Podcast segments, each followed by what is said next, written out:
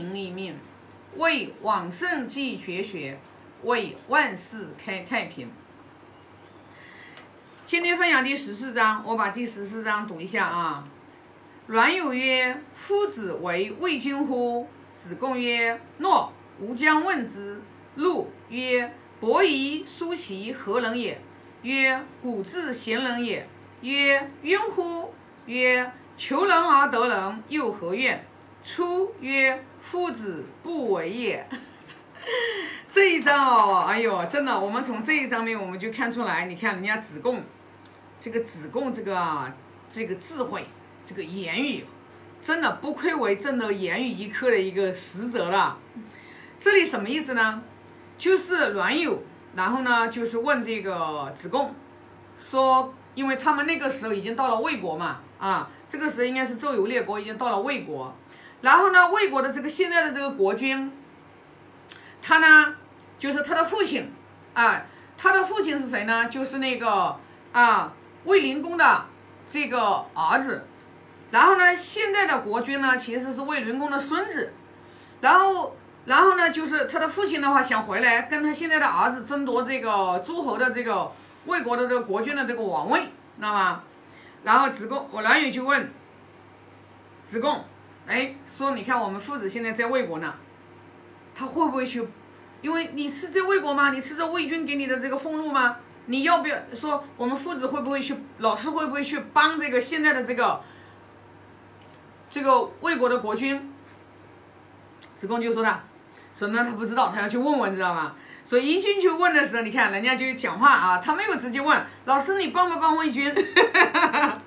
人家直接就问伯夷、叔齐何人也？大家都晓得的，伯夷、叔齐这两个人就是为了君主的位置，就是君王的位置不坐，然后的话就是啊，伯夷、叔齐是商朝，商朝啊。商朝的这个诸侯国下面的一个国君的两个儿子，他们为了把这个这个王位让给自己的父亲啊，就是喜欢的这个就是人，然后伯夷就离开了，然后叔齐也离开了，所以呢，就是说他们两个人是为了让让这个王位，然后离开了，啊，离开了这个就是国都，所以。他就问，这个两个人怎么样？孔老夫子就跟你讲，嗯，这个是古代的贤人啊，知道吧？明白吧？然后子贡就说了，那他们这个两个人的话有没有怨言呀？你看国君国君的位置又没有坐嘛，然后在沈阳山下饿死了，说他们有没有怨言嘛？孔老夫子说的，求人而得人又何怨？因为他本身他就是求的是仁爱人心，然后是成全自己的父亲，那他又有什么可怨恨的呢？哎，你看人家子贡就特别聪明。子贡就听到了孔老夫子说这句话，马上就出来就跟冉有说了，说我们老师是不会帮魏军的，为什么呢？因为父子之争嘛，他是不会帮儿子去打父亲的，他也不会帮父亲去打儿子的，他置身事外，不参与其中。哎，你别看啊，这一章啊，这一章里我们去想想啊，真的是。真的是圣人的智慧哦，对吧？我们大多数情况下，没有智慧的人，肯定不会这样这样子去去作为，肯定不会这样去作为。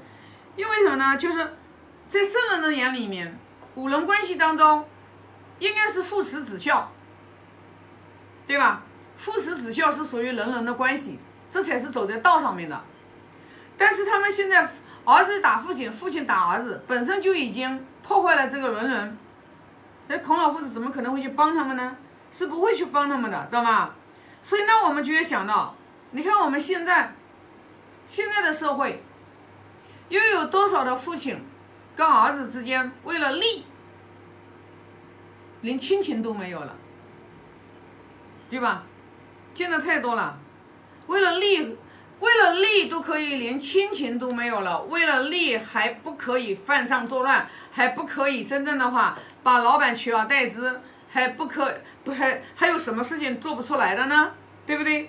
所以你现在就真正的明白，孔老夫子他为什么在东周那个乱世，他要提仁政。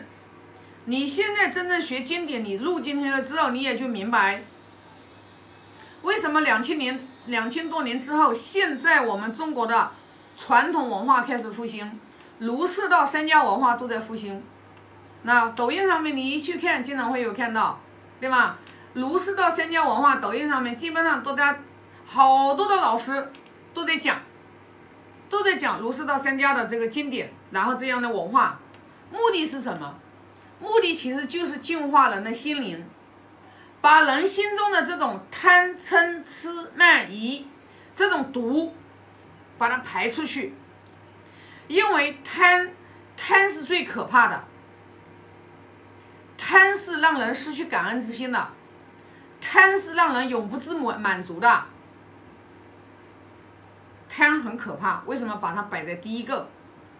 因为贪贪婪会让人忘掉恩。啊，所以你就现在看到有多少的孩子，连父母给予生命，他都不去感恩，还嫌父母给的物质条件不好，然后呢，他就去抱怨父母。那你想想看，这样的孩子走到社会上面去，他会感恩谁？他没有人可以感恩，没有，没有，而且他一定会做错事，因为他的价值观是出问题的。因为一个人他活在世界上，你不能只为了你自己，你不能只为了利。所以说现在，现在为什么要倡导？就是我们要把啊，要讲要做人要讲。道义、恩义、情义，为什么要讲道德仁义？因为你丢掉了这个做人的根本，人人都讲利的时候，到最后这个社会大乱，乱的一塌糊涂啊！但是现在呢，哎，现在啊，就是我们也管不了别人，你管不了别人啊。我现在经过进入第四个年头，我们从二零一八年，我们就在用《论语》在打造企业文化的根，学到今天今时今天为止，我我我已经深刻的知道，我们没有办法去改变任何一个人，我们也没有办法去真正能去，你真正能影响到的人，一定是这个人他自己要求上进。你真正影，你真正能影响到这个人，你不要觉得你有多大的功劳，你没有功劳。你能影响到的人，是因为他的福缘到了，是因为他的福缘到了。你必须清清楚楚的认识到这一点，所以你就会发现，你没有什么可以值得你骄傲的资本。你就你认清了这一点之后，你就会发现，你就会慢慢的，你就会把恭敬心升起来，你就会升起感恩心，你就会升起理解的心，你就会在五人的每一轮的关系当中，我不管别人，我先做，我现在就听话照做。包括我们昨天共修，我跟我们师兄师兄们分享，我说他们都说我，哎呀，《论语》分享的好，然后都特别夸我。说实话，我很惭愧，因为我知道我现在智慧还没开。啊，我现在智慧还没有打开，我自己是清楚是知道的，包括我现在每每天分享的，包括我每天每天的所作所为，到底对不对？其实高人能看得出来，像我们达观师傅一定能看得出来我的所作所为啊。但是我自己现在的话，我相信可能或者是一年以后、三年以后，我再回过头来看我自己，我可能才知道我到底做的对与不对。就像我现在回过头来，我看我二零一八年和二零一九年。我就能看得到我一颗红心，但是没有方法。我是真诚心对任何人，真诚心对天发誓，真诚心对任何人，包括我现在也是真诚心对我们任何的人，包括我们现在以前走掉的股东和专家们，我到现在为止，我也是真诚心，我发自内心的去感恩，因为什么？我知道我要种我自己的因果，他们怎么样对我，我不管，明白吧？但是如果没有他们之前曾经的这一帮人。给我们的企业垫了垫了砖，因为每一个人走过之后，他就给你留下来一块砖，你是不能往上走的。所以说，我就觉得做一个老板，我以前其实就我以前也是这样引领引领我们的下面的合作伙伴的店家，那我现在还是这样子，而且我一定会以身作则。我任何走掉的一个专家，我一定是以诚相待，以诚相待，以直报怨，啊，以直报怨。啊！我不以德报怨，因为我要做给我现在的专家老师们看。如果我现在以德报怨，我如我何以报德？现在跟着我拼命的这些专家，我用什么来报答他们？所以说走掉的人，我以直报怨啊，我就是说真诚心感谢，然后该怎么样就怎么样，对吧？缘散了就缘散了，好聚好散，然后呢，抱着一个感恩的心，对吧？就是好好的一起往前干啊，然后呢，善待现在的人，把自己活好了，把自己活好了啊，因为自己很重要，因为你承载的，你活着不是为了你自己，你活着，你要活得好，第一个父母关心你，第二个你的配偶关心你，对吧？啊，你看我们现在先生，哎呀，那看到我要是生毛病。那他最紧张的，他是绝对是不允许不不不想我要生任何的毛病的，知道吧？第二个就你的孩子，对吧？第三个就是你的团队的人，你作为一个老板，你能倒掉吗？倒下吗？肯定不行啊，对不对？所以说你活着，你你身体健康都不是为了你一个人，你又有什么资格你去作践你的身体呢？所以我经常一直引导我的团队，我们活着不只是自私自利，只为自己。我有太多的因缘关系会因为我们活着好不好，然后他影响他们，知道吧？所以说你就必须要早睡早起吧，对吧？我以前一直说，人不早睡早起怎么行啊？不早睡早起，你就透支的透支的是你的阳气，你的精气神。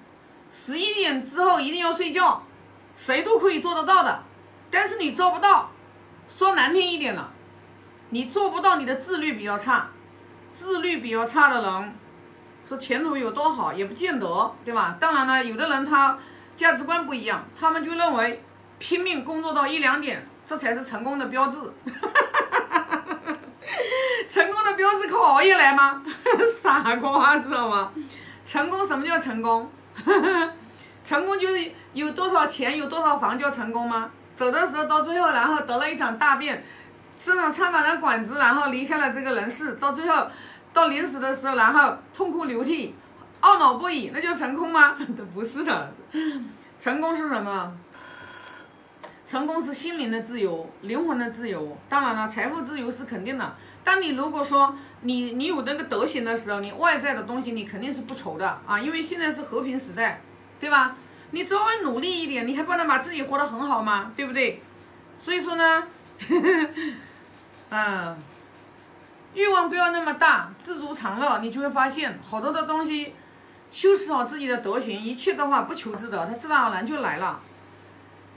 心不存感恩、抱怨、怨恨啊，没有敬畏心，天天做做恶事，自己也不知道，哪里来的福报可言呀？没有的啊，没有的，求不到的啊。好，那这一章就分享这么多啊，现在发个大愿啊，愿老者安之。